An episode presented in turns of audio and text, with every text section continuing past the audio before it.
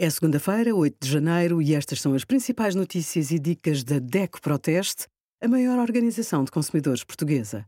Hoje, em DECO.proteste.pt, sugerimos OE24, salários brutos até 2.232 euros pagam menos IRS em 2024, medicamentos sem preço nas embalagens, o que deve mostrar a fatura, e os resultados dos nossos testes a 44 airfryers.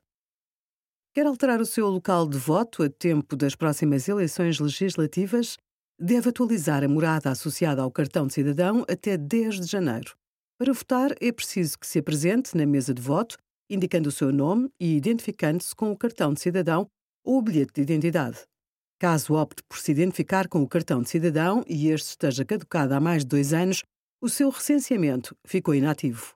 Deve renovar o seu documento de identificação ou usar outro dos documentos ou meios aceites para o efeito, como a carta de condução ou o passaporte com a fotografia atualizada.